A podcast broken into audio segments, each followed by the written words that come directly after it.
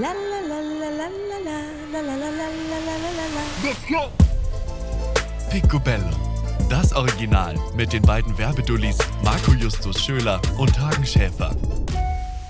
Vamos, vamos, yo, yo, yo, guten Morgen, lieber Hagen. Ja, guten Morgen, Marco. Was für eine Anmoderation du heute hier am Start hast. Bin ich ja echt, bin ich ja echt, äh, ja, wow, ziemlich impressed.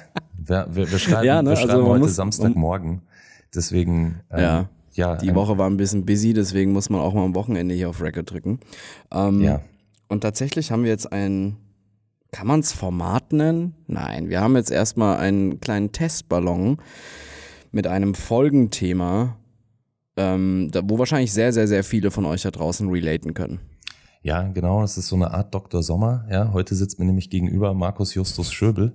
Äh, ah, nee, Entschuldigung, Markus Justo, äh, Justin Schöbel. Äh, Kennst du eigentlich die Story dahinter Ja. zwischen Markus, Justin Schöbel? ja, ich kenne die Story natürlich, also aber unsere ZuhörerInnen nicht. Ja, das war, glaube ich, 2019 auf der Fotokina. Und ich hatte da irgendwie einen Vortrag auf so einer Bühne und bekam halt irgendwie so ein besonderes Eintrittsbändchen. Und dann haben, hat die liebe Dame an dem Schalter meinen Namen eingetippt. Ah ja, ich, ich sehe sie schon, ich sehe sie schon. Und hat mir halt einfach mein Ticket ausgedruckt. Und da stand halt einfach drauf Markus Justin Schöbel. Ja, so war ich da akkreditiert von dem lieben äh, Sponsor von der, von der Stage. Naja, war, war lustig. Ja. Aber der Grund unserer Folge, bevor wir jetzt hier wieder komplett in Minute, eine Minute 30 abdriften. Irgendwo abdriften. Ähm, wir bekommen immer sehr, sehr, sehr viel schöne Resonanz auf Folgen, wo Gäste oder wir einfach mal die Hosen runterlassen. Ja. Wo wir einfach mal unverblümt die Wahrheit sagen. Also die, was heißt die Wahrheit? Einfach die Realität auch mal die. Ja, einfach mal, einfach mal ehrlich die Hose runterlassen und sagen, so ist der Stand der Dinge. Und Marco und ich haben uns überlegt, ob wir das nicht auch einfach mal wieder machen wollen, weil natürlich auch gerade viel los ist. Und wir haben euch in letzter Zeit natürlich auch sehr viel verwöhnt mit Gästen, mit Themen, die das alles anteasern, was man alles denn so besser machen kann ne, in, in dieser Kreativwelt. Aber wir haben lange auch nicht mehr über uns gesprochen. Und das war ja früher auch immer ein bisschen Kern, was uns denn auch so bewegt. Und deswegen haben wir uns entschlossen, euch mal wieder eine Folge mitzugeben, in der wir quasi äh, ein gutes Kneipentresengespräch führen. Und äh, das Thema, soll ich es einfach gleich vorwegnehmen, Marco? Ja, komm, hau raus. Äh, Bauchschmerzen. Jeder von uns hat ab und zu mal Bauchschmerzen über bestimmte Themen. Ne? Ob das jetzt, weiß ich nicht, kann ich mir die Miete noch leisten ist oder die Joblage ist schlecht oder, oder, oder. Und ich bin der Meinung, persönlich, es ist total schön, wenn man anderen Leuten auch mal dazuhört, worüber sie Bauchschmerzen haben und dann stellt man fest, fuck, ich bin nicht alleine. Mm, das tut mir auch Deswegen- immer total gut. Deswegen ist heute mal quasi äh, Psychotherapie zwischen Marco und mir und wir versuchen uns hoffentlich mal selber wieder aufzubauen oder darin zu bestärken, was wir da tun. Oder komplett am Boden, dass man irgendwie so Äh, noch Nee, aber tatsächlich äh, in, der, in der ersten Staffel, ähm, da war es, oder nee, in der zweiten Staffel, ich habe keinen Zeitüberblick mehr, ähm, da hast du mir, glaube ich, mal gesagt, dass in, wenn man so eine Phase hat, wo man mal irgendwie länger auf Jobs ist oder im Urlaub ist und mal irgendwie so drei, vier, fünf Wochen nicht auf Record drückt, dass es einem dann am Ende des Tages irgendwie fehlt. Weil Ja, ich glaube, es ist für uns beide sowas, äh, ist ein Thema, worüber wir, glaube ich, erst um drei Uhr nachts in der Kneipe reden würden. Aber dadurch, dass es sich so ein bisschen zu 50 Prozent wie, eine, wie, ein, wie ein Termin oder ein Beruf anfühlt, macht's, macht man es halt irgendwie so notgedrungen. ja weißt du, ab und zu auf jeden Fall. Ähm, aber bevor wir jetzt hier, bevor wir jetzt hier ein 5-Minuten-Intro haben, weil ich glaube, unsere Themen, darüber könnten wir gefühlt über jedes Thema eine einzelne Folge machen. Hagen, was bedrückt dich aktuell? Oh, ähm, also ich glaube, äh, vorwegzunehmen ist erstmal das große Thema Existenzängste. Ich glaube, nicht nur ich habe die, sondern du hast die genauso, als auch ganz viele Leute da draußen, die in diesem freiberuflichen Markt unterwegs sind, die sich versuchen zu etablieren, die versuchen ihre Sprache zu finden und irgendwie daraus ein, ein Living zu machen. Und ich persönlich bin gerade ähm, da auch so, dass ich mir denke, mein Gott, hey, wie soll ich denn das alles schaffen? Also das geht ja nicht nur, dass ich sage, so, hey, kann ich mir meine Miete bezahlen? So aktuell wäre das ja jetzt auch Jammern auf hohem Niveau. Gerade ist es eher mein Zeitmanagement, wo ich Bauchschmerzen habe, dass ich mir eigentlich denke, so ich komme gar nicht hinterher mit all dem, was ich noch zu tun habe. Darunter hat auch in letzter Zeit der Podcast gelitten. Ähm, aber für mich das erste Thema, glaube ich, was ich total wichtig finde, ist zu sagen, so Mensch, ich ich rödel so viel, aber am Ende des Tages bleibt da irgendwie wenig hängen. Ähm, und Finanziell. Auf, und auf der, ja, ja, auch, ne, also es, und auch für den Kopf bleibt da wenig hängen, weil es einfach ein Abarbeiten von Dingen ist, um zu funktionieren, um zu überleben, was am Ende natürlich Teil davon ist, weil es ist ja immer noch ein scheiß Business. Aber es, ich merke schon gerade auch so, das, das, das, das, das arbeitet an mir, das nagt an mir, ne? weil viel Zeit einfach nicht vorhanden ist, weil ich mir eigentlich eher permanent die Sorgen darüber mache, so, okay, wie kriege ich die Kohle ran, äh, anstatt einfach mal wieder zu sagen, ja, okay, das, das hat ja auch vorher schon funktioniert und gerade bin ich, glaube ich, auch ein bisschen geldgierig. Ich finde es gerade geil, so viel auch dann zur Verfügung zu haben. Ja, verstehe ich. Weil die letzten und das äh, wissen ja auch schon die ein oder anderen Freunde von mir oder auch Fotografenkollegen, so die, die jetzt, bevor der Monat gestartet ist, habe ich zwei Monate gar nicht gearbeitet. Und ich habe jeden Tag neun Stunden vorm Rechner gesessen und habe alles versucht, um irgendeinen scheiß Job für ranzukarren. Selbst dann irgendwie so, hey komm, schon überlegt, eine Anfrage anzunehmen für 200 Euro, wo ich mir dann auch schon dachte, so, boah, mhm. nee, eigentlich kannst du es nicht machen. Ne? Ja, verstehe ich. Ich glaube, dein Problem ist, du tust alles dafür, dich in finanzielle Sicherheit zu wagen, dass, äh, dass mehr oder weniger deine Fixkosten für, für das zukünftige Quartal so ein bisschen auf der sicheren Seite sind, aber dann merkst du, während du den Prozess zwischen Geld reinholen und äh, für finanzielle Sicherheit zu sorgen, dass du dann merkst, scheiße, ich habe gar keine Zeit mehr an meiner richtigen Vision zu arbeiten und ich mache gerade arbeite eigentlich gerade nur, um meine Fixkosten wie Inflation und äh, Co irgendwie ansatzweise zu deckeln, äh, Mieterhöhung und Co, das ist nämlich lustigerweise auch so ein kleiner Punkt von meinen aktuellen Bauchschmerzen, haben wir eine kleine Überschneidung. Man muss einfach mittlerweile viel mehr machen, um erstmal zu existieren. Und dann hat man noch kein Business aufgebaut, dann hat man noch keine Technik rangekarrt, hat noch keine Urlaubskasse gefüllt und noch keine Altersvorsorge gemacht. Und du hast einfach nur existiert, also nur Geld verdient, dass du dir die Miete leisten ja, kannst. Also ich, und dass du morgens wieder ein Frühstücksei irgendwie kochen kannst. Also ich, ich unterschreibe es ja. Ne? Also es geht natürlich irgendwie darum, dass man sagt so, hey, man muss seine Miete verdienen. Ne? Das macht man natürlich auch mit Jobs, die weniger Spaß machen. Das weißt du ja selber, dass du äh, auch den einen mhm. oder anderen Job gerne selber machst, äh, weil einfach die Kasse klingeln muss. Ja? Sonst ist nämlich auch irgendwann Studio ja, weg. Klar. Ähm, aber auf der anderen Seite merke ich halt einfach gerade, dass das so korreliert, weißt du, mit äh, meinem Zeitmanagement. Ich habe es dir ja vorher schon irgendwie so gesagt, so, er hatte jetzt eine Anfrage, ich war ja jetzt jeden Tag im Studio, äh, bin irgendwie jeden Tag da um, ähm, um, um um neun, zehn, jetzt vorgestern um vier Uhr morgens aus dem Studio rausgefallen, hatte parallel davor den Mittwoch eine Anfrage, die bearbeitet werden wollte, hab dann bin nach Hause gekommen nach dem Studio, habe die Anfrage in Ruhe bearbeiten können. Ähm, dann war es vier, so und dann zieht sich das so mit, ne? Und du denkst dir so, Wow. Was kannst du kurz erklären, so, ja, du bist im Studio, ja, du arbeitest da, ja, du hast sau viel zu tun und Verantwortung, ja, ja, ja, aber so eine Anfrage einfach so, ey, yo, Hagen, hast du Zeit, hast du Bock an beides kurze Briefing oder was für eine Anfrage war das? Naja, das war tatsächlich so, äh, wir haben deine Nummer von der Regisseurin erhalten, äh, hier auch nochmal ein kurzes mhm. Shout an, an Fariba. Ähm, die würde gerne dich als Fotografen mit dabei haben am Set. Ähm, hier übrigens, das ist so ein kurzes Briefing, um was es geht äh, traust du dir das zu, pipapo, mach mal bitte ein Portfolio, äh, schick das mal kurz durch ne, ähm, von der Produktion. Und dann sitzt du da und weißt, okay, der hat das mir irgendwie um äh, 17.30 Uhr geschrieben, der erwartet jetzt nicht unbedingt heute noch eine Antwort von mir, aber morgen muss es auf seinem Tisch sein und dann setze ich mich natürlich in Schuster ein Portfolio hm, zusammen. Okay. Also nicht ähm, einfach so erste Zeit, gibt man deine Verfügbarkeiten, sondern wirklich mit Angebot gekoppelt, Portfolio, Briefing etc. Ja, also Angebot, verstehe. Angebot natürlich noch nicht, ne, weil sie sich nicht sicher sind, ob sie mich den Kreativen verkaufen können ähm, weil mhm. du weißt ja selber, mein Ansatz ist ja eher dokumentarischer Natur. Der Kunde wird sich dafür fast anbieten.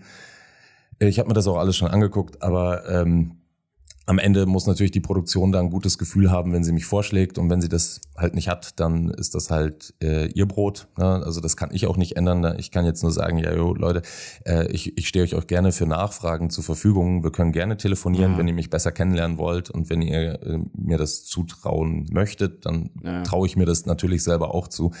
Ähm, weil es ist kein Hexenwerk, was da passieren soll. Aber auf der anderen du, Seite muss... Du merkst aber gerade... Ja. ja. Ja, erzähl.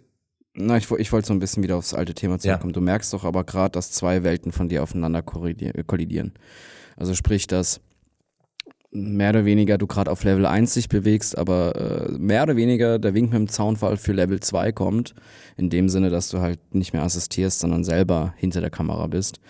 Und ich glaube, früher oder später muss man sich entscheiden, wohin möchte ich? Möchte ich den Schritt wagen, dass ich jetzt derjenige bin, der auf hinter der Kamera steht und einen Assistenten bucht oder bin ich mehr oder weniger ein Hybrid aus Fotografen-Assistenz? Spoiler, klappt nicht so gut auf Dauer. meine, Erfa ja, meine Erfahrung von den letzten zwölf Jahren Business. Du warst jeder, doch noch nie Assistent.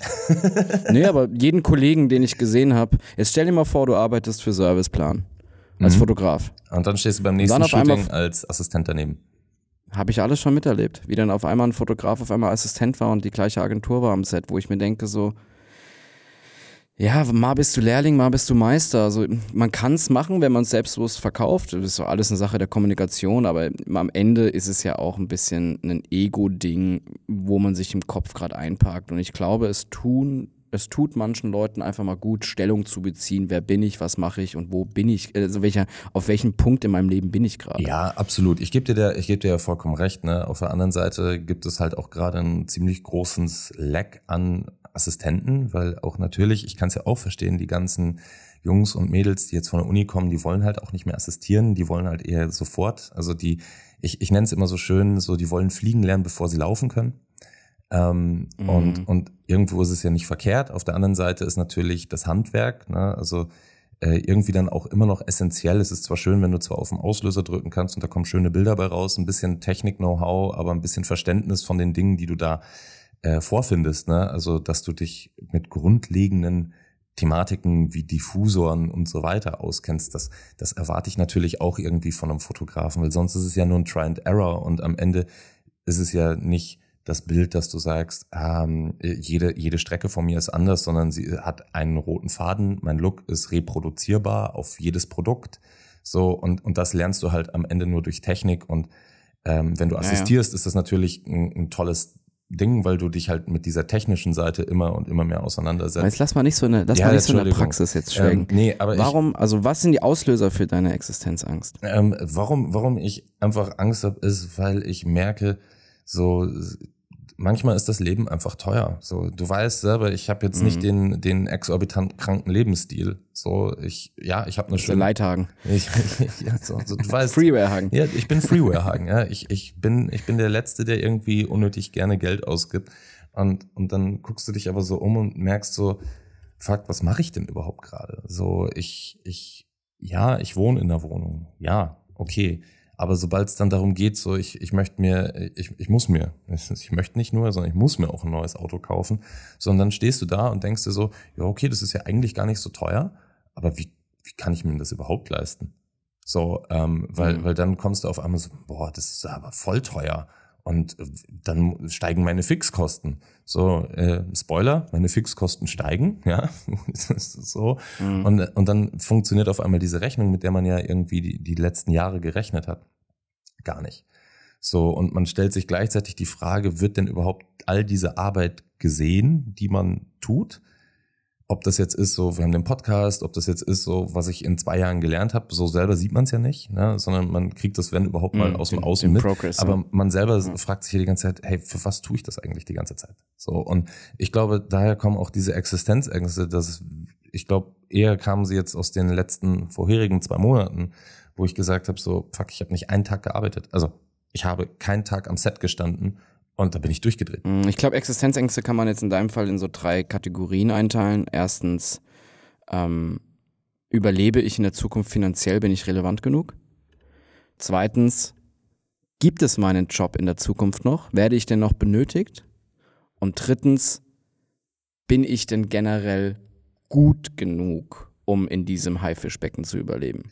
Ja, ist eine Frage, die kann man natürlich immer sehr schlecht beantworten, weil da kommt ja auch manchmal das falsche Ego hinzu, dass man sich natürlich zugesteht und auch manchmal so ein bisschen selber in die Tasch- Tasche lügt. Ne? Das kennst du ja selber, dass man dann sagt so, ja klar, komm, eins, ein, das geht schon noch und wir ziehen's durch und so Der weiter. Mensch ist der Meister der Verblendung. Ja, Es ist tatsächlich sehr, sehr, sehr interessant, weil ich glaube, jeder da draußen hat mal Phasen. Es sind auch tatsächlich, glaube ich, Gedankenspiralphasen.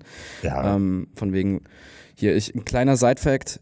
Ryan Holiday, Ego is the Enemy, ein wunderbares Buch zu diesem Thema. So all das, die meisten Probleme in deinem Kopf einfach nur in deinem Kopf sind und dass die meisten Hürden, die du dir selber stellst, auch du selber bist. Und dass es am Ende des Tages, wenn man Revue passieren lässt, die letzten fünf Jahre, dass es eigentlich eine ganz schön geile Karriere war. Bloß jetzt im Hier und Jetzt, wenn es mal nicht läuft. Ja, dann ist Ich halt grad gestern dann ist halt auch mal scheiße, aber du weißt es doch selber. Also wem, wem erzähle ich das? Ne? Also wir, wir hatten ja ähm, vor einigen Wochen auch selber das Thema, so, also dass es dir da auch so ähnlich geht, ne? Also dass es auch irgendwie Ja, ja, klar. davor Klar. war, dass du sagst, so, hey, ich muss überlegen, mein Studio abzugeben.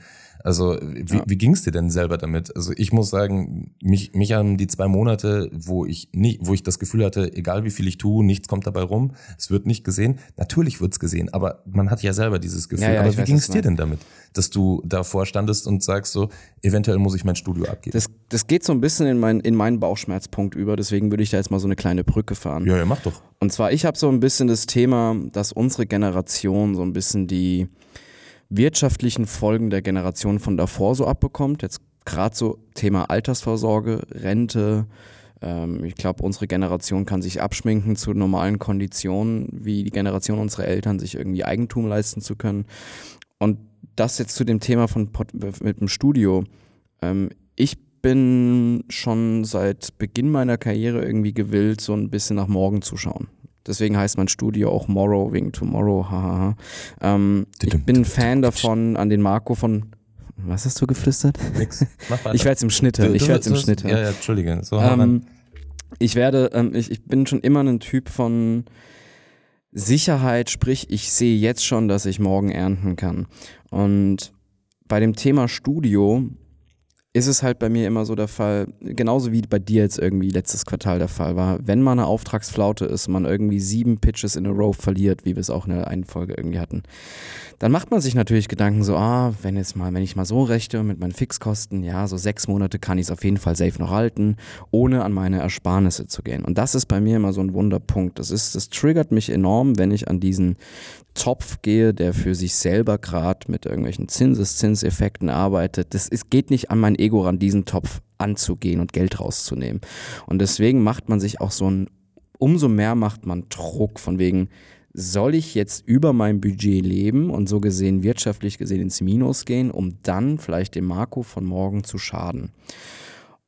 Und jetzt kann ich mal komplett in mein Thema übergehen. Das, die, die, der Druck, Geld zu verdienen als Freelancer in der Werbeindustrie, in der Mittelschicht, ist äußerst schwierig. Weil ja, der ist, der ist auch einfach fucking hoch, der Druck. Genau, weil, weil angenommen, du hast jetzt mal einen 100 oder mal einen 50, 100 oder 200k Umsatzjahr. Einfach mal so eine kleine Preisspanne. Davon träume ich. Ja, ist ja auch, dann hast du halt ein 10.000 Jahr. Ist doch scheißegal. Es geht Ja, ja, ja, nur um weiß, einfach komm, um, um, raus um ein bisschen. Dann denkt ja auch das liebe Finanzamt, ah, Herr Schäfer, Sie haben jetzt letztes Jahr irgendwie 50k Umsatz gemacht, davon sind irgendwie, keine Ahnung, 35.000 Gewinn. Dann werden Sie ja nächstes Jahr 45.000 Gewinn machen. Passen Sie mal bitte Ihre Steuervorauszahlung an. Wir müssen jetzt nicht hier über den Fiskus oder Nee. das System reden, aber es ist ein riesen Rattenschwanz an Kosten. Wenn man sich den Arsch aufreißt, dann sind alle außenrum auf einmal gieriger. Und dann musst du mehr Steuervorauszahlung, dann passen sich die KSK-Gebühren an, dann holst du dir neue Technik, um vielleicht ein bisschen Ausgaben zu fahren, dann steigt die Technikversicherung, dann denkst du irgendwann, ja, ich brauche ein Wen- Reinvest, ich hol dir ein Studio, man holt sich ein Studio, dann kommt da wieder ein riesen anderer Kostenapparat. Ja, kommen ja auch Ende- wieder Versicherungen und alles dazu. Genau, ein riesen Rattenschwanz. Und am Ende hast du ein gutes Konstrukt, mit dem du gut Geld verdienen kannst. Dann muss es aber auch im Posteingang klingeln. Sonst wird es irgendwann eine finanzielle Last und dann kommt irgendwann Peter Zwegert und klingelt an deinem Studio. Und das ist das und dann klebt irgendwo der Kuckuck. ja, genau. Und das Problem bei unserer Generation ist, wir sind so ein bisschen gebrandmarkt durch die Generation von unseren Eltern. So, ich sag nur 2001 Telekom-Aktie. Wir haben mehr oder weniger kein gutes Grundwissen und Fundament für Altersvorsorge. Also ich meine, die meisten freischaffende Künstler und Künstlerinnen haben weder eine Firma, die einen Wert hat, sondern sind einfach äh, Einzelunternehmer. Sprich, du hast keine GmbH, die du irgendwann verkaufen kannst. Du hast die meisten Leute drucksen entweder, um in die KSK reinzukommen oder drucksen, um die KSK zu umgehen. Diese zwei Parteien gibt es bei uns in der Branche. Also sprich, da ist auch nicht so ein grandioses Fundament. Die meisten Leute haben keine Rentenversicherung, zumal ich zumindest mal in Diskussion gehen würde, wer gibt uns die Garantie, dass 2060, 2070 das deutsche Rentensystem noch so funktioniert, wie es im Jahr 2023 schon bröckelt. Das sind lauter so Fragen, wo ich mir denke, fuck it, ich muss mich auf mich alleine stellen und ich muss davon ausgehen, dass mir in der Zukunft eventuell keiner hilft. Das ist so mein, mein Bauchschmerzen, weil ich immer denke so, ich muss überleben, auch 2050. Und ich möchte wirklich, es ist für mich das, der absolute Albtraum, in meinen Hochphasen von 20 bis 50, sage ich mal, also Jahren, mir einen Arsch aufgerissen zu haben und dann irgendwann in Altersarmut zu enden. Deswegen bin ich ein sehr, sehr, sehr vorausschauender Mensch und gebe alles finanziell in meine Zukunft zu investieren. Das mache ich jetzt so ganz grob angesagt mit so einem Core Satellite Portfolio ETF mit ein bisschen Krypto dazu gemischt. Das ist jetzt aber ein komplett anderer Schnack.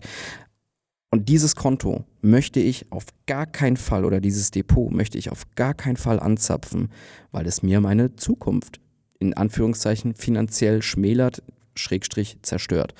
Und wenn es mal nicht gut läuft und die Fixkosten sowieso hoch sind, dann probiere ich um Ach und Krach meinen Sparplan, meine Sparquote trotzdem beizubehalten. Egal wie, dann, dann gehe ich mal lieber ein, zwei Mal nicht essen. Hauptsache, ich kriege mein fucking Depot um x Prozent höher. Und das ist ein Druck, den ich mir selber aufgebaut habe, wo ich glaube ich in 20 und 30 Jahren richtig dankbar drum bin. Hoffe ich, keine Ahnung, wer weiß, ob es egal ist, ist jetzt wieder eine andere, ein anderer Schnack. Aber das ist tatsächlich ein Bauchschmerzthema, dass Altersvorsorge in unserer Branche nicht nahezu nicht vorhanden ist, glaube ich. ich. ich. Ja, also Altersvorsorge ist natürlich ein großes Thema. Ne? Das geht natürlich auch einher so mit diesem ähm, Existenzangst, äh, genau, nur exakt, einer, einer zukünftigen Existenzangst. Ich, ich tue mich da so ein bisschen schwer, weil ich bin, ähm, mir macht das natürlich auch ein bisschen Sorge. Du meintest so, ja, da kümmern sich viele äh, in unserer Branche nicht drum. Heute die Leute, die oft ähm, auch Fotograf werden, also die Jungen, vor allem die nachkommen. Naja, die Jungen machen es wieder, die ganz Jungen. Ja, aber auch da ist natürlich so ein bisschen die Frage, woher kommst du? Ne? Wenn deine Eltern eh Kohle hatten und du kannst den Künstler-Lifestyle leben und dann kannst du das auch tun. Ähm, und dann befreit es natürlich, wenn du keinen finanziellen Druck hast. Ich bin da ja ganz ehrlich, meine Eltern hatten nicht so viel. Ich äh, habe schon immer sehr gut äh, mich selber versorgt um viele Dinge. Und ähm, ich weiß, dass meine Eltern mir gerne wahrscheinlich finanzielle Unterstützung geben könnten, wenn sie es könnten. Aber sie kann es halt nicht. Und, und dann steht man halt manchmal da und denkt sich so, boah, manchmal ist es halt einfach nicht so einfach. Also du, du, du stehst dann da und denkst dir so, boah, so, so, so eine kleine Finanzspritze, weißt du, wenn es selbst nur irgendwie 500 Euro wären, die dir den Monat irgendwie nochmal kurz so ein, so ein Ticken easier machen. So, aber, aber auf der anderen Seite ist das natürlich auch dein Freibrief, äh, wenn du nicht auf der Payroll stehst, äh, so, du musst keinerlei Eben, Erwartungen ja. erfüllen, ne? sondern du, du kannst halt machen, was du willst und äh, du trägst auch selber dafür die Konsequenz und ich glaube, das ist natürlich immer das, was einen am Ende dann auch so fertig macht, selber die Konsequenz für sein Handeln im Hier und Jetzt zu tragen. Ähm, und damit kann man natürlich entweder besser oder eben auch schlechter umgehen. Ich bin zum Glück mittlerweile eine Person, ich kann damit umgehen, mir macht es nur trotzdem auch Sorgen.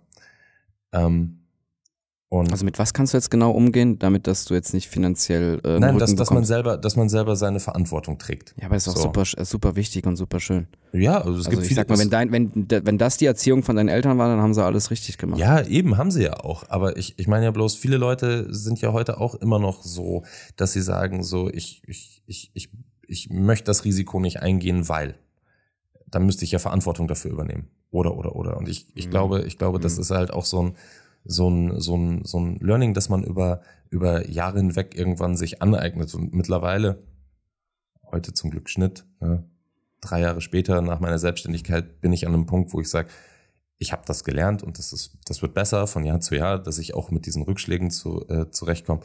Aber auf der anderen Seite ist natürlich dieses Thema Altersvorsorge, das ist so dermaßen weit weg. Und gleichzeitig. Ist es nicht, Hagen. Ist es nicht. Fucking nein. Also, also was erwartest du denn von deiner Zukunft? Das würde mich jetzt mal interessieren. Was erwartest du und warum hast du so Angst, in Altersarmut zu sterben? Ich habe einfach keinen Bock, bis zu meinem, keine Ahnung, bis zum offiziellen Rentenbeginn zu arbeiten. Das erstmal vorab. Ich glaube auch nicht, dass wir, ich sag mal, wir gucken jetzt mal auf eine Generation von Fotografen und Fotografinnen zurück. Sei es eine Annie Leibowitz, sei es irgendwie auch in Deutschland selbst so ein Uwe Düttmann und so, so ältere, ältere Fotografen ich, da sehe ich unsere Generation nicht mehr. bin ich ganz ehrlich, ich sehe mich nicht mehr mit, 67, mit, mit 62 auf einem Fotojob. Weil einfach die Medien und die Generation und die, die, die, die, die, ähm, der, die dieser Content hat sich doch die letzten fünf Jahre schon so massiv verändert. Wie soll es in 2050 sein? Wie soll es in 2055 sein? Da kommen wir doch gar nicht mehr mit. Und will ich auch dann gar nicht mehr. Und deswegen will ich jetzt in den Hochphasen, also in den finanziellen Hochphasen meiner Karriere, möglichst viel tun, um in der Zukunft es nicht machen zu müssen. Es heißt nicht, dass ich 2050 nicht am Set stehe. Aber ich möchte die Sicherheit haben, dass aufgrund der Zeit, weil ich sag mal, in der, in, in, in der Geldanlage ist logischerweise Zeit der größte Faktor. Je mehr du das Geld liegen lässt und das Geld für dich arbeitet, desto mehr ist der Zinseszinseffekt. Könnt ihr euch alles übrigens kleiner oder ganz großer Tipp, geht auf YouTube und guckt euch die Videos von Finanzfluss an. Shoutout an dieser Stelle ist ein riesen krasses, gutes Community-Format, die euch alle Basics erklären und auch guten Podcast haben und auch gute Bücher schreiben, kann ich wirklich empfehlen. Das war so mein Corona-Thema, komplett Altersvorsorge. Das habe ich mir jetzt die letzten drei, vier Jahre so reingeprügelt. Davor war es immer nur so ein bisschen Gambling und ein bisschen Shorten und ein bisschen Krypto und irgendwann dachte ich so, ah geil, man kann ja auch ein bisschen was auf Long Distance machen. Ja, aber, aber jetzt mal wirklich nochmal zurück auf die Frage, ja. warum hast du Angst, in Altersarmut zu sterben? Also geht es dir primär nur darum zu sagen, ja, ich will irgendwie mit 50 einen Schnitt machen und sagen, ja, ich könnte eigentlich, ich muss ja. nicht mehr arbeiten? Ja. Oder geht es dir wirklich das. darum, dass Exakt du sagst, okay, ich habe Angst, weil das und das? Du Hagen, wir leben in einem Sozialstaat Deutschland. Ich glaube, wenn du ordentlich in diese Kassen eingezahlt hast, bekommst du auch dein Cashback, wenn es hart auf hart kommt. Bin ich erstens kein Fan von. Ich bin immer mehr oder weniger so ein Alleinversorger. Ich probiere immer so ein bisschen autark zu leben von allem außenrum. Ähm, aber trotzdem möchte ich, ich hasse es, Sachen machen zu müssen das geht nicht, deswegen bin ich auch ein ganz schlechter Assistent gewesen, deswegen habe ich noch nie einen Arbeitgeber oder Arbeitgeberin gehabt. Ich war noch nie in einem Festanstelltenfall. Ich kann mir nichts sagen lassen, von wegen, du musst das jetzt machen, sonst hast du ein fucking Problem. Bin ich ganz schlecht drin, ähm, werde ich auch, glaube ich, glaube ich, nicht mehr lernen in meinem Leben. Und deswegen hasse ich es auch, mir den Gedanken auszumalen, Marco 2060, wenn er 50 ist, nee, habe ich mich richtig gerechnet? Ja, nee, andersrum. Ist 2040, ist, ist, ist, mein Kopf ist gerade woanders. Ähm, ich habe dann absolut keine Lust, das ist ein Horrorgedanken für mich, mit 50 Jahren oder mit 60 Jahren am Set zu stehen und immer noch der coole, hippe Fotograf zu sein, um mich verbiegen zu müssen, um dann eventuell zum schmaleren Grad zu arbeiten wie jetzt, weil die Wirtschaftslage oder die Situation in der Werbebranche in 30, 40 Jahren anders ist. Habe ich einfach keinen Bock drauf, bin ich ganz ehrlich. Und deswegen ist es mein Wunsch, es nicht machen zu müssen ob ich es dann trotzdem mache, weil ich Bock auf den Job habe. Das ist doch eh der größte Luxus, Jobs nicht machen zu müssen, sondern sie machen zu wollen. Und das probiere ich mir halt einfach jetzt schon das Fundament von morgens aufzubauen. Also da finde ich es eher doch mal die Frage, willst du, willst du mit 50 einfach nicht mehr am Set stehen und äh, Waschmittelwerbung machen? Oder willst du mit 50 einfach sagen, naja, wenn ich am Set stehe, dann ist es was anderes, als du heute machst? Ja, ja, keine Ahnung. Also aber das glaube, hat ja das nichts. Ist ja, das ist ja auch ein völliger ja, Unterschied. Ja, hat es. Also ja, ist es. Aber ich finde, das hat einen Unterschied von wieder wollen oder machen. Wenn ich jetzt Künstler bin und richtig krasse, fancy Kunst mache in 20 Jahren, dann hat das ja auch einen ganz anderen Stellenwert. Das ist dann auch eher, weil ich es machen möchte und nicht machen muss. Ja, aber glaubst du nicht, wenn du jetzt sagst, okay, ich will Kunst machen, dass du eigentlich heute schon anfangen müsstest, damit du dann in, in 20 Jahren Kann sein, ne? äh, als, ja. als Künstler wärst. Also ich, Aber mache ich nicht. ja, dir ist ja auch Altersvorsorge wichtig, weißt du? Ich, ich, ich gehöre eher zum, zum Team andersrum, so äh, Starving ähm, Artist. Und das ist auch völlig in Ordnung.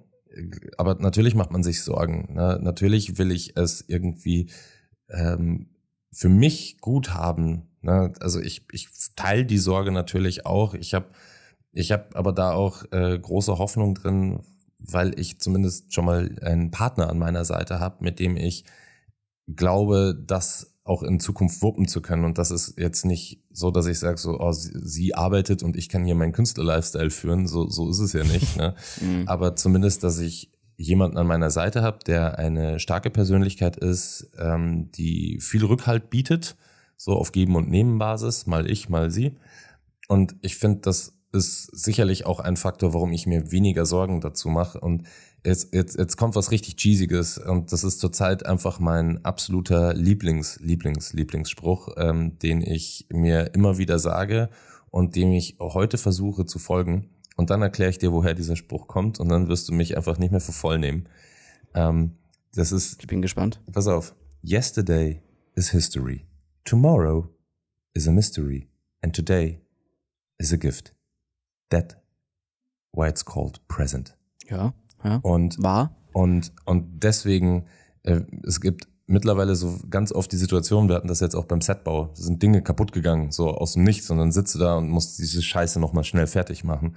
Und der Studioleiter hatte einen dezenten Panikanfall, einen sehr, sehr dezenten Panikanfall und meinte so, wie sollen wir das denn alles schaffen und so weiter. Und ich war einfach nur so, Cholerisch oder das? nee, überhaupt nicht cholerisch, sondern eher wirklich panisch in sich, wie so ein, Okay, so, so, so richtig verschreckt in dem Moment und ich stand nur da und war so, hey, Markus, tomorrow is a mystery. Und er guckt mich so an und sagt so, Diggi, echt jetzt? Und ich so, ja, und es hilft. Weil ich kann, kennst du, kennst du dieses Gefühl? Und ich glaube, das habe ich mittlerweile auch, wenn es um diese finanzielle Angst geht. So auch, auch für mich natürlich, ich habe diese Angst. Aber ich habe in der Vergangenheit alles getan, dass ich heute diese Angst habe oder, oder auch nicht, ja. Aber morgen könnte halt auch wieder ein besserer Tag sein, weil ich weiß es nicht. Und ich finde es deswegen so schön, dass du so sagst, so du guckst so in die Zukunft und so weiter und du willst, du bist so berechen, berechnend nach vorne schauen. Und ich Bin ich immer. und ich bin das, ich bin das schon auch. Ne? Es gibt Entscheidungen, die trifft man, weil man smart ist. So, und weil man sich denkt, so, damit kann ich dem und dem irgendwie zuvorkommen. Aber gerade, gerade bin ich ganz oft so, dass ich mir denke, so, hey, ich habe alles jetzt gemacht, was ich tun kann. Und das ist echt schwierig, ne? Weil man denkt sich ja, man kann ja immer noch mehr tun. Aber irgendwann gibt es einen Punkt, wo man ankommt und sich denkt, hey, fuck, das war's jetzt so. Ich habe mehr kann, es liegt nicht mehr in meiner Hand. Mehr ist nicht in meiner Macht. Ja. Genau, es liegt einfach nicht mehr in meiner Macht, in meiner Hand, in, in, in meinem Können, sondern es liegt jetzt irgendwo ganz anders. Und Du hast gesät und musst warten, bis einfach du ernten kannst. ja, und, und, und da die Ruhe zu finden, ist super schwierig. Ja. So, und, und mittlerweile. Stoizismus kann ich dann empfehlen. Stoizismus, das bringt mir in solchen Situationen immer sehr, sehr, sehr viel. Einfach stoisch, ja, oder Resilienz üben. Ne? Ich kann das, ich kann das auch, Ja. auch sagen. Ich habe jetzt ja die letzten Tage, ich habe es ja schon zu Beginn gesagt oder schon ein paar Mal jetzt. Ich war in diesem Studio und wir haben da, wir haben da, weiß ich nicht, 20 äh, Wände gebaut, äh, 20 Stellwände gebaut und die mussten Schreinerei Schäfer. die Rahmen gebaut werden, Sch ja, Schreinereischäfer, so, so ein bisschen. Und dann müssen die Wände ja noch zusammengesetzt werden, verspachtelt werden, geschliffen werden. Das ist einfach fucking viel langwierige Arbeit, die sehr monoton ist. Und wenn du da so, und ich saß da so und hab diese, diese Fugenlöcher gestrichen, äh, nicht gestrichen, äh, geschliffen. Und das machst du halt dann den ganzen Tag. So, und ich hab mir, ich, ich, ich fand das so scheiße. Also ich fand dieses, dieses, dieses Gefühl so scheiße, dass ich mir dachte, das Universum möchte mich jetzt gerade prüfen. Es möchte mir jetzt gerade sagen, hab ich genug Biss, das einfach jetzt stoisch, ohne mich darüber aufzuregen, durchzuziehen. Und in dem Moment habe ich dann gesagt, habe ich mir gedacht, ähm, ich meditiere und mache ja Yoga und so ein Shit. So, das ist Resilienz üben. Das ist nichts Ja, wert für komplett. ewig und ich fange einfach an zu schlafen, schleifen und habe mir währenddessen ein Lächeln aufgezwungen, weil ich mir dachte, hey, das, Das wird hilft. besser. Es wird besser. Ey, wenn du wirklich ein, immer so, also so, ich glaube, den Tipp kennen sehr viele von euch da draußen, aber wenn ihr einfach einen scheiß Tag habt, zwingt euch fünf Minuten zum Lächeln und danach wirklich der Dopaminschalter im Kopf wird dann automatisch, kriegt einen Arschtritt. Ja, also Ich, ich kann das, ich kann das nur bestätigen. Ähm, das hat, äh, das hat nicht sehr viel Freude gemacht, aber ich, ich Mhm. denke mir heute, es ist auch so, es ist natürlich auch immer eine Ansichtssache. Ne? Ähm, ist das Glas halb leer oder halb voll? Und ich bin jetzt nach diesem Job und mir tut echt alles weh. Das waren äh, vier harte Tage. Du knebelst dich aber auch immer, Alter. Ja, Digga. ja, das waren jetzt Also, vier. das waren Egal bei welchem Job, jetzt, ja, das, Respekt, aber Respekt. So, Respekt. auf jeden Fall, auf jeden Fall kann ich jetzt nur sagen, so, ich, ich hab, selbst gestern habe ich mir gedacht, wow, das war scheiß Arbeit, aber ich habe mich total gefreut, dass ich es gemacht habe, weil, weil ich mir dachte so, hey Digi, ich kann das ja echt alles. Schreinerei Schäfer läuft. Also im Notfall, wenn alle Stricke reißen, mache ich Einbauküchen. Service für Einbauküchen. Auch egal. ich kann Scheiße. alles. Dein armer Rücken, dein armer Rücken. Hagen, was, was, was bedrückt dich noch so, um mal wieder ein bisschen zu back, back to the Spur zu bekommen? Was mich noch so bedrückt, ähm, Die Liste ist lang, Alter. Hast du da vier DIN A4 Seiten? Nein, also so, so viel bedrückt mich gar nicht. Also ich glaube, ich glaube, man hat es schon so rausgehört. Ich, ich ärgere mich manchmal über mich selber und über mein nicht vorhandenes Zeitmanagement, so dass ich halt einfach Oh, da diskutierst du mit dem Richtigen. ja. Weil ich verstehe das nie, wenn Leute Zeitmanagement nicht können. ich, ich, ja, der Tag hat halt nur fucking 24 Stunden, das ist mir zu kurz, ja. Okay, warte mal, dann lass mal ganz kurz. Wenn du, äh, das frage ich immer, wenn Leute ein Problem mit Zeitmanagement haben. Wie viele Stunden schläfst du im Schnitt? Minimum sieben. Immer. Minimum sieben. Okay. Ähm, dann hat der Tag nur noch 17 Stunden. Wie viel Stunden oder wie viel von den 17 Stunden sind privat, wie viel sind geschäftlich? Um mal wieder die Waage. Wir haben noch einmal diese Folge gemacht mit Work Life. So, wie viel Bausteine von den 17 Stunden würdest du jetzt auf private Seite und auf Business-Seite schieben? Ähm, es ist ein bisschen related. Also d- dadurch, dass ich natürlich äh, wie viele Leute auch zu Hause hocke, ne, ähm, wie viel ist wirklich privat, privat.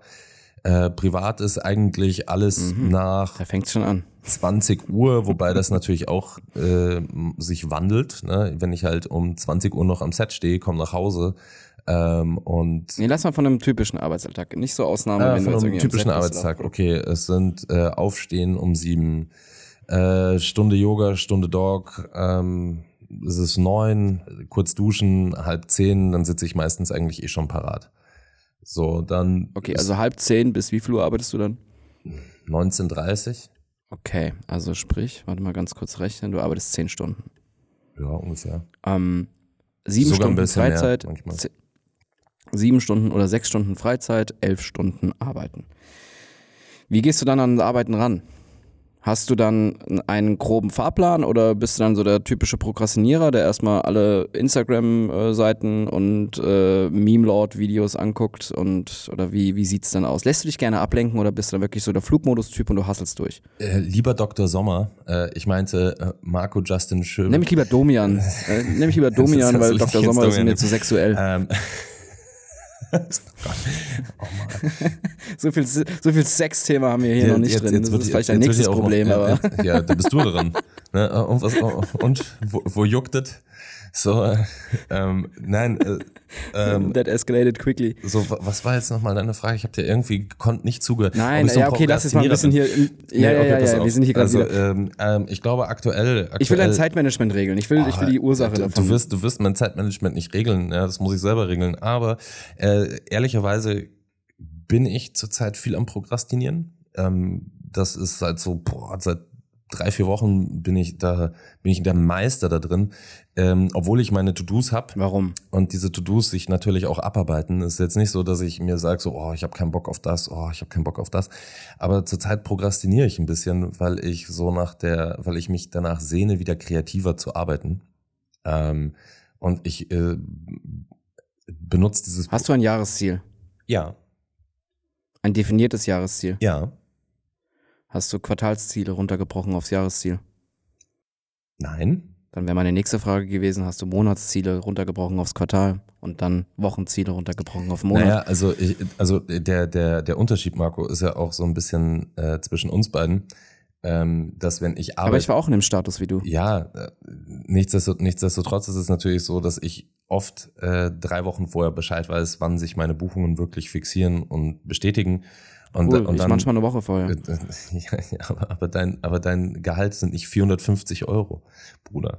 Ja, das, das, Das, stimmt. das, ja. das muss man ja als auch dazu sagen. Ne? Also wenn ich assistiere, dann ist das natürlich so, dass ich deutlich mehr arbeiten muss dafür, dass ich ein Living habe, Ja. als wenn, äh, wenn, wenn du eine Kampagne schießt und weißt, so hey, damit sind irgendwie drei Monate safe.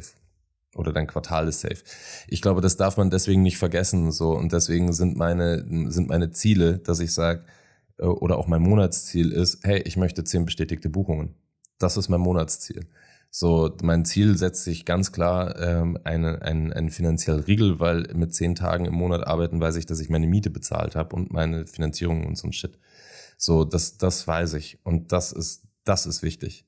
So, und ähm, ich, ich habe aktuell nicht die Zeit, mir die Gedanken darüber zu machen, was ist denn mein Ziel für das Jahr, wenn ich jetzt sage, okay, ähm, ich möchte mit diesem Heimatthema, du kennst es ja, weiter rauskommen. Ich möchte zumindest bis dato möchte ich ein paar Prints haben, die ich äh, Freunden schenke. So, das ist ein Ziel fürs Jahr für mich.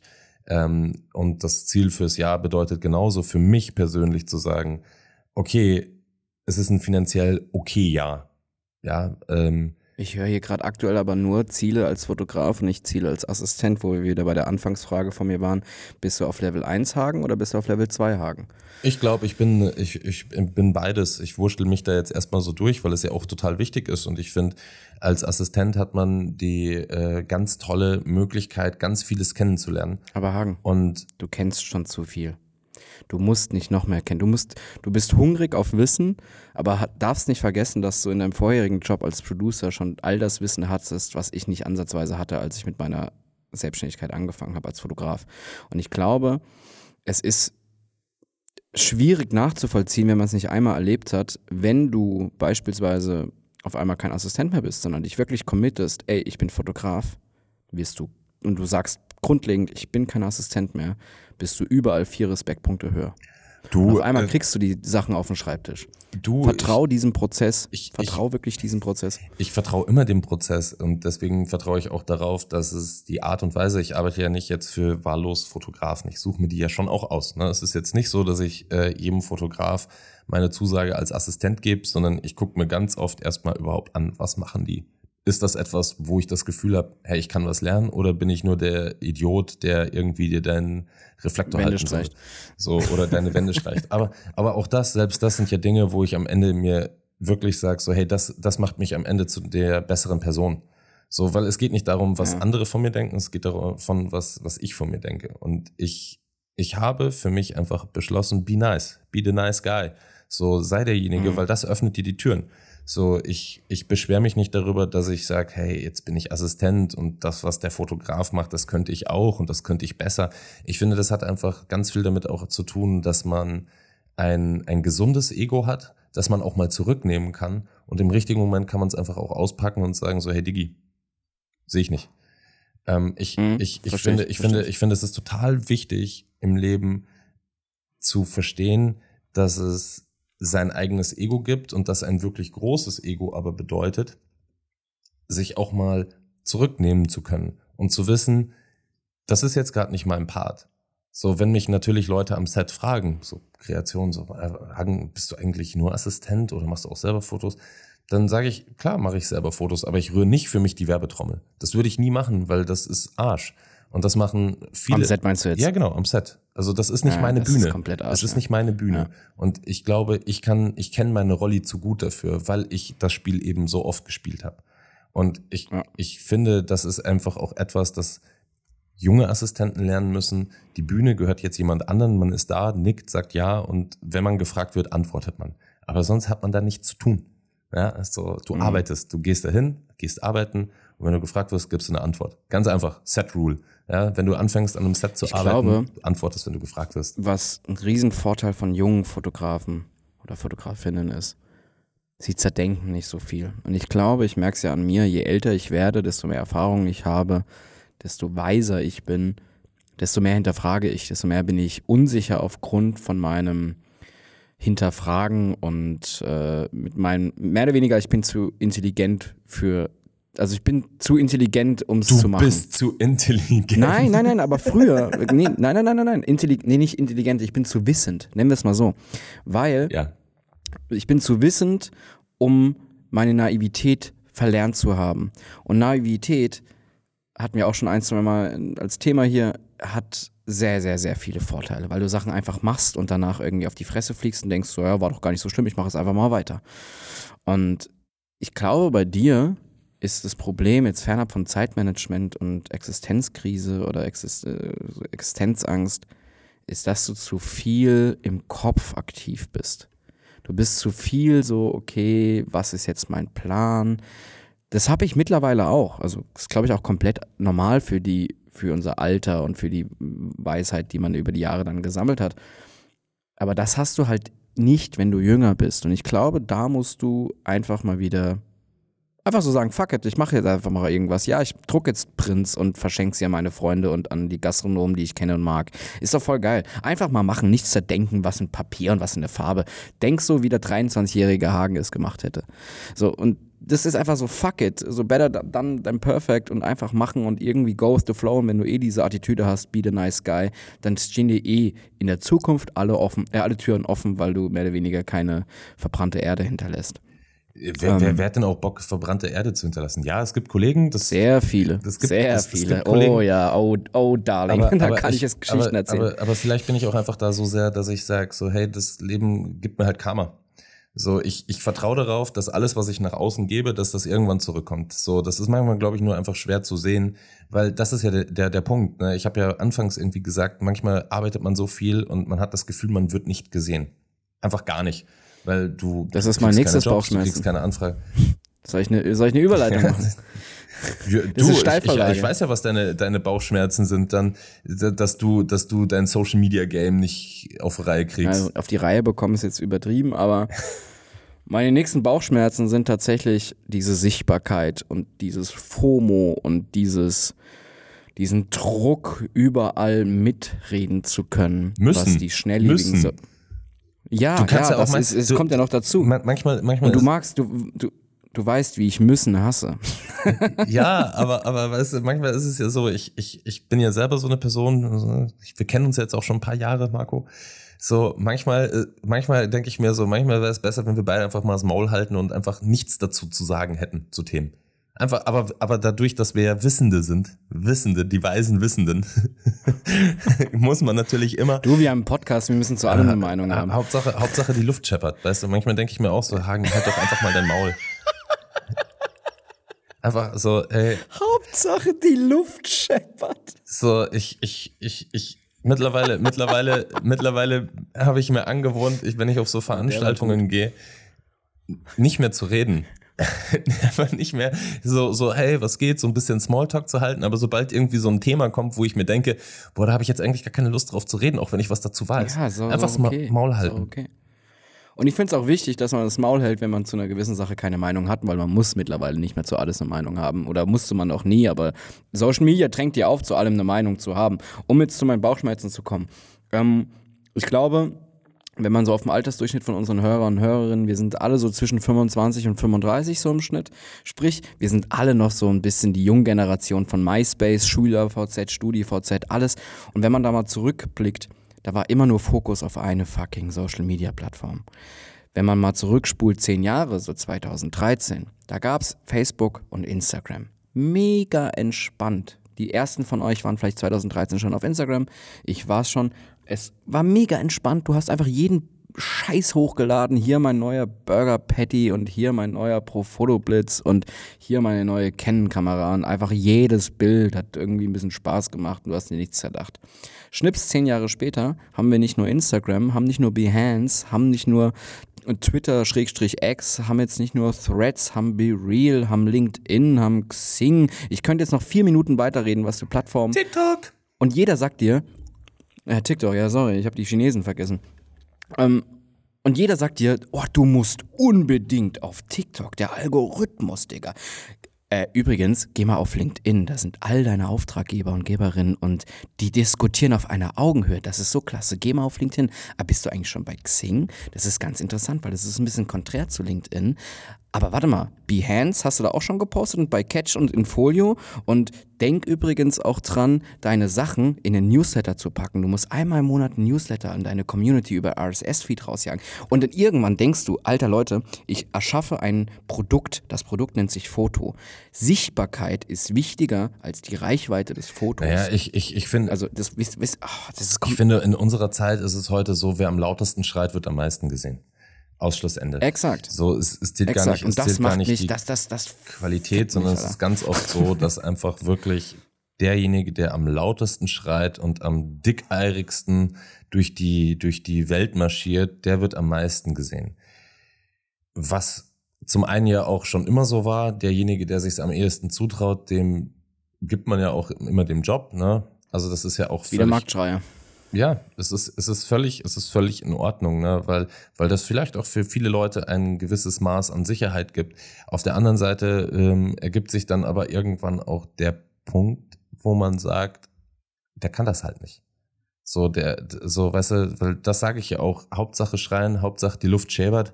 Und Hauptsache irgendwie, man wird gehört. Ich finde das, ich finde das total toxisch und total gefährlich, um ehrlich zu sein. Und ich, ich versuche ja mich mittlerweile da auch, also klar bin ich auch FOMO. Klar.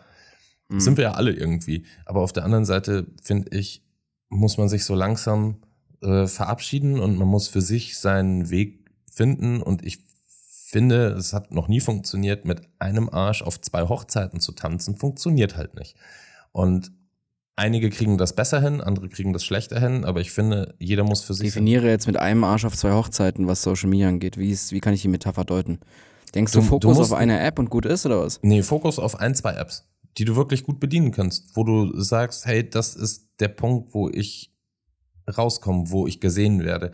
So, wenn du, wenn du halt aber alles bedienen musst, dann ist dein Tag ja noch kürzer. Also hier auch beschissenes Zeitmanagement. Ich, ich, ich kenn's ja. Nee, nee, nee, muss, muss ich dir widersprechen, weil das Zeitmanagement ist das Gleiche. Naja, aber, Ich aber den gleichen- Marco, stell dir, doch mal, stell, dir doch mal, stell dir doch mal vor, du hast sechs Jobs im Monat fertig zu machen. Meinst du, du hättest Zeit, dann noch diese ganzen Ja. Dinger zu bedienen? Klar. Nein. Klar. Fucking no. Selbstverständlich. Fucking no. Selbstverständlich. Zeitmanagement, Digi. Guck mal, wenn ich jetzt beispielsweise einen neuen Job veröffentliche, packe ich das in meinen Newsletter. Newsletter ist die meiste Arbeit, weil irgendwie, da ich den höchsten Anspruch habe, baller den Text vom Newsletter einfach in LinkedIn, posten, posten, gewissen Hashtags, markiere die Agentur, markiere den Kunden, fertig.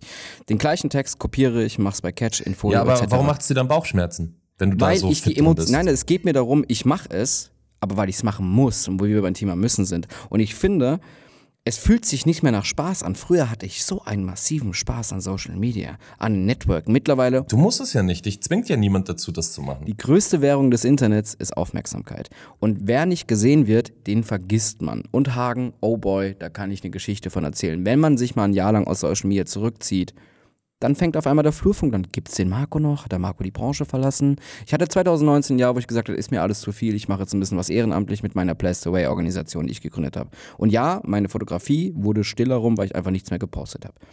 Es wurde wirklich mir bei Terminen von Agenturen gesagt, ja, wir dachten, du bist jetzt irgendwie, hast die Branche verlassen. Alter, ich habe einfach nur acht Monate nichts auf Instagram hochgeladen. Das heißt nicht, dass ich nicht mehr existiere in unserer, in unserer Branche. Und das, diesen Druck zu haben, ich muss es machen, weil es einfach dazugehört zum guten Ton und ja, bloß nicht das nächste Cutout-Reel-Trend verpassen. Zum Glück bin ich da nicht so angreifbar und mache jeden Trend mit.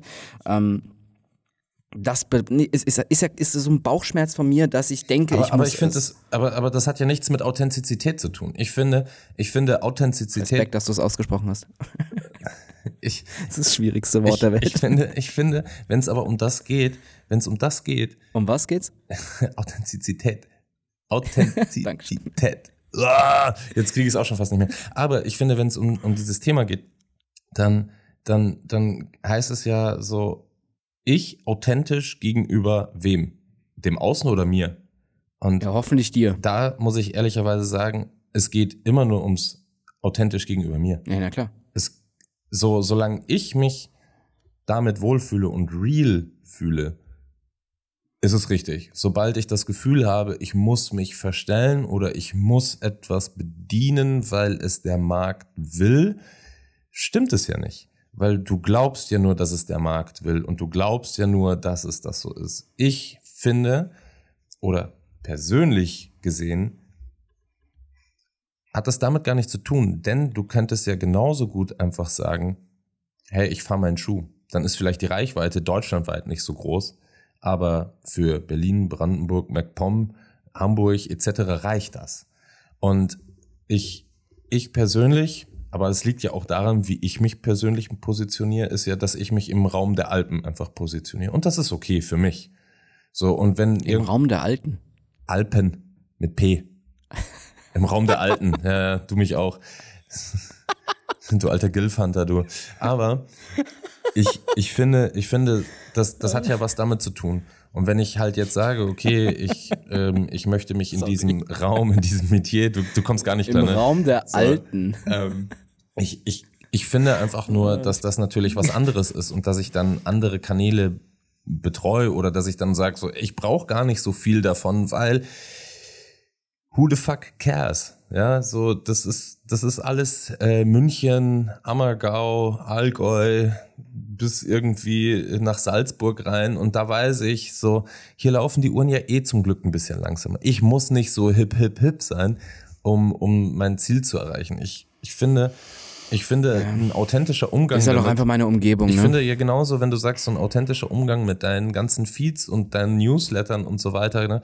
Also wer auf meinen Insta guckt, der sieht schon sehr viel von mir. So, weil du kannst dir ein sehr gutes Bild davon machen, was ich für ein Typ bin, wenn, wenn du durch mein Insta schaust. So, da ist ein bisschen Arbeit drin, das ist aber auch viel mit Bergcontent, irgendwelche kranken Reisen irgendwo hin. So, du siehst halt irgendwie, keine Ahnung, das, das, da hat jemand irgendwie Spaß bei, bei in seinem Leben allgemein gesehen. Und ich, und wenn natürlich meine Benchmark ist, äh, Herz und echte Momente zu verkaufen, ähm, jetzt eher mit diesem, mit diesem Bayern-Fokus natürlich groß irgendwie drauf, dann merkst du schon so, okay, das macht nur Sinn, wenn das auch ein Mensch ist, der halt irgendwie Spaß am Leben hat und an, am Entdecken hat. So, und da muss ich nicht noch auf Behance posten und sagen so, hey, guck mal, hier ist meine neue Fashion-Strecke, oder ich muss das machen. Kommt drauf an, was deine Vision ist. Es, es kommt darauf an, was du von dir selber willst, aber die, die Genau. Vision ist nicht zu sagen, ich muss alles bedienen können. Und das ist ja voll wichtig, weil, wie gesagt, du hast ein Newsletter, du hast Behance, du hast TikTok, du hast Threads, du hast X, du hast das, Facebook, Facebook. Oh, da könnte ich jetzt ein Fass aufmachen, weil ich könnte jetzt komplett alles widersprechen. Nein, überhaupt nicht. Du, also, also jetzt mal ganz ehrlich, glaubst du, dass deine Kunden zu dir kommen, weil sie äh, TikTok benutzen oder weil sie Behance benutzen? Deine Kunden Ja, nicht. ja, Nein. ja. Fucking no. Ich frage, Als würde ey, SAP, ey. als würde SAP zu dir kommen und sagen, hey, wir haben dein neues Portfolio auf Behance gesehen. So, die haben. SAP oder FC Bayern kam aufgrund von einer Ausstellung, die ich aufgrund eines Magazinshops hatte. Ja, aber Behance bekam ich schon, ich frage immer nach, wenn ich eine Anfrage bekomme, großer Tipp an euch da draußen, ey, wie kamt ihr da auf mich zu? Also wenn ich die Agentur oder die Produktion gar nicht kenne, frage ich öfters mal, ey, so rein aus Interesse, wie kamt ihr denn auf mich? Ja, ich habe mal eine Podcast-Folge gehört. Ja, ich habe mal auf Behance was gesehen, hat mir ein Kollege weitergeleitet. Ja, ich habe mal auf Instagram wurde ich bla bla bla. Es ist super interessant und auf einmal denke ich so, ich bekam auch mal irgendwie vor sechs, sieben Jahren, acht Jahren einen Job über Twitter und ich habe ungefähr in meinem Leben 40 Tweets geballert oder so. Ja, jemand hat deinen Twitter irgendwie retweetet und ich fand es interessant, bin auf deine Webseite gegangen. Und man unterschätzt das. Mein Agent sagt immer, Scheiß drauf, mach dir die fünf Minuten mehr Arbeit pro Portal, pro äh, Ding, weil überall ist ein neuer Algorithmus, überall werden die Leute mehr angezeigt, es gibt verschiedene Zielgruppen auf verschiedenen Dingen und einfach überall ein bisschen Reichweite. Hier Algorithmus, da ja, Resharing. aber, aber da. was tut dir, was, was macht dir daran denn Bauchschmerzen, wenn du das alles als so ich kein- selbstverständlich erachtest? ich muss es als selbstverständlich ansehen, weil es einfach zum guten Ton in, diesen, in dieser Liga dazu gehört. Aber mir macht es Bauchschmerzen, dass ich es als Pflicht ansehe und dass es mir gar keinen Spaß mehr macht. Weil am Ende ist doch das Schöne an so Social Media eigentlich die Community dahinter. Und mit der möchte man sich auch Zeit verbringen. In diesem Sinne kommt auch mal in unsere Discord-Gruppe. Da haben wir über all die Themen, über die wir reden, haben wir auch so äh, kleine Server, wo mittlerweile echt paar Leute mehr drin aktiv sind. Ich habe auch so ein paar Einstellungen noch geändert. Kommt mal vorbei, ist echt schön dort. Ähm, ich sehe es als Pflicht an. Discord ist genauso wieder so ein Thema mit, mit, mit Social Media. Die Community ist das Schöne an Social Media, man findet aber keine Zeit und besonders keine Freude mehr daran. Und man muss sich immer dazu zwingen, Markus, es ist eigentlich was voll Schönes, was du hier machst. Die Kommentare unter deinem Post, die sind echt liebevoll. Befass dich damit, nimm dir Zeit und sei dankbar. Und das ist schwer, diesen Pflicht und Freude wieder miteinander zu kombinieren. Das sind Bauchschmerzen von mir. Aber Hagen, Ich, ich finde, ich finde, ich finde, äh, äh, zum, zum abschließenden Wort, weil dann mache ich auch einen Haken dran. Persönliche Meinung von mir ist, dass ich gar nichts muss. So, Punkt. Ob das zum guten Ton gehört oder nicht. Ich muss gar nichts. Und Steuern zahlen solltest du.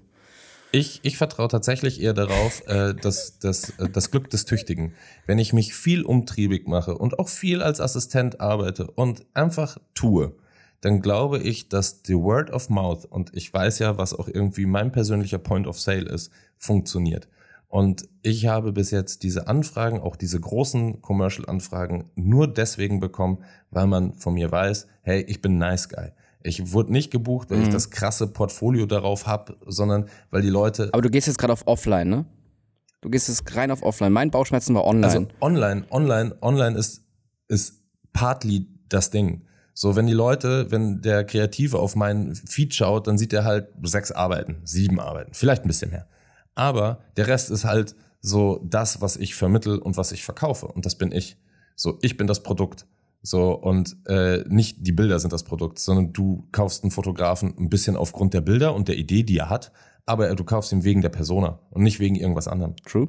So, da werden jetzt auch viele sagen, das stimmt gar nicht, der Bildlook ist voll wichtig. Und dann guck dir doch mal die großen Commercial-Sachen an. Keiner der Fotografen, die wir für diese Sachen zeigen, würde das jemals auf seiner Homepage zeigen, weil die Arbeit nicht gut ist. Daumen nach oben. So, nie.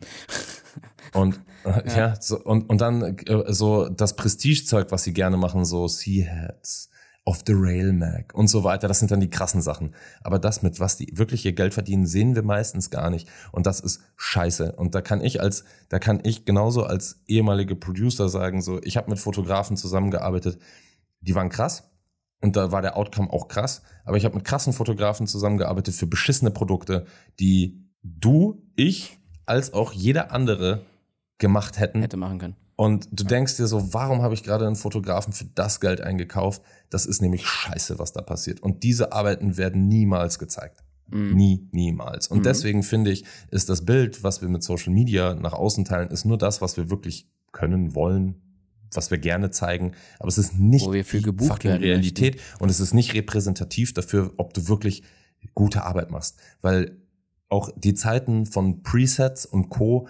machen es unglaublich schwer, wirklich gut Bildbearbeitung oder Bild zu deuten, weil du änderst den Ausschnitt, du änderst das. Das bedeutet ja gar nichts mehr. Es bedeutet, ein gutes Foto heute bedeutet nichts mehr. Es kann genauso gut einfach ein fucking Lucky Shot sein. Und deswegen, finde ich, sind all diese Portale, all das, was wir bedienen, was wir eh nicht mehr als real wahrnehmen können, weil dein scheiß Instagram-Post wird ja auch von der Chat-GPT, weil, oh, ich habe ja gar keine Zeit dafür, das muss eine K- äh, AI machen. Es ist nichts ja, mehr wirklich real. Und deswegen finde ich, ist das Einzige, was für Realness steht, ist rauszugehen, Leute zu treffen, nice zu sein, einen Job da durchzukriegen. People Business. Und manchmal kriegst du es und manchmal nicht. Und wie gesagt, ich finde nicht, dass man alle Social Media Kanäle bedienen muss, weil dann ist der Tag schwurbedibu vorbei. Und ich hätte dafür gar keine Zeit, weil ich nicht den Luxus besitze, persönlicher Natur, zu sagen, ich habe Zeit dafür, das alles zu machen. Habe ich nicht. Shoutout-Hagen. Machen wir sowas öfters jetzt? So einmal im Quartal? So eine Bauchschmerzenfolge? Äh, lieber Dr. Sommer mit äh, Markus Justin Schöbel. Dr. Sommer ist Sex. Wir reden nicht über Sex. Oder machst du jetzt noch so ein Spiegel-Selfie nackt? Ich lasse das jetzt einfach unkommentiert. Folgt uns auf Instagram. Lasst uns bitte eine schöne Bewertung da. Und kommt in unsere Discord-Gruppe. Bis nächste Woche bei den Shorts. So, das war's. Danke. Ciao. Tschö.